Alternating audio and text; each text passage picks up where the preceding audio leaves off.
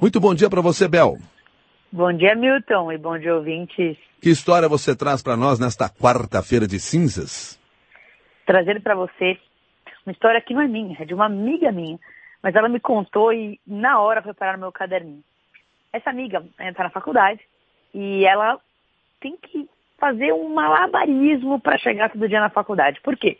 Ela acorda super cedo, ela normalmente pega um engarrafamento de quase duas horas, né? ela pega diversos ônibus tal, e uma vez, recentemente, ela perdeu o horário do ônibus, assim, questão de minutos, sabe aquela sensação de que você está chegando no ponto, você vê o ônibus saindo, mas você não consegue pegar o ônibus. Eu tenho certeza que várias das pessoas que estão nos ouvindo aqui estão enxergando esta cena nesse momento. Estão sentindo uma dorzinha, talvez tenham vivido uma cena, eu já vivi uma cena parecida.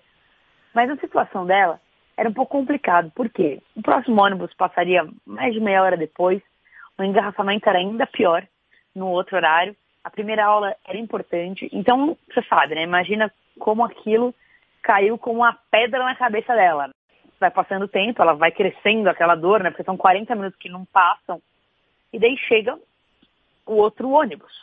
É, ela entrou no ônibus já com aquela cara de da morte, né? Porque de poucos amigos. De poucos amigos. O, o, motorista não tinha nunca levado ela, né? O condutor. E, bom, ele, ele chegou e falou, Oba! Passageira nova! Seja bem-vinda! E não deixe que nada estrague seu dia. não deu outra, né? Em dois segundos ela mudou totalmente de estado. Não, não deu para evitar sorrir. Né? Ela falou, não é possível.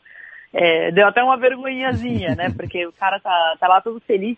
Um gesto tão pequeno de uma pessoa desconhecida conseguiu colocá-la num estado de totalmente felicidade, vindo de um estado de, de pleno desespero e tristeza.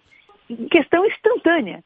E eu enxergo a partir dessa sua história duas perspectivas aí. Quando você estiver diante de uma situação de dificuldade aí na sua empresa, se dê a oportunidade de ser surpreendido. E ao mesmo tempo, o prestador de serviço esteja sempre pronto para surpreender o seu cliente. Quer dizer, que são duas maneiras aí de você conseguir olhar um pouco essa história, certo? Exato. E você vê, nesse, nesse exemplo, era um exemplo específico de ônibus, mas a gente pode trazer para as nossas empresas e está sempre pronto, que nem, que nem esse condutor estava para se alguém chega parecendo meio triste, a gente pode ter soluções também planejadas para isso. Combinado e anotado no caderninho da Bel, arroba cbn.com.br, que é o nosso e-mail. Até mais, Bel. Até mais, Milton.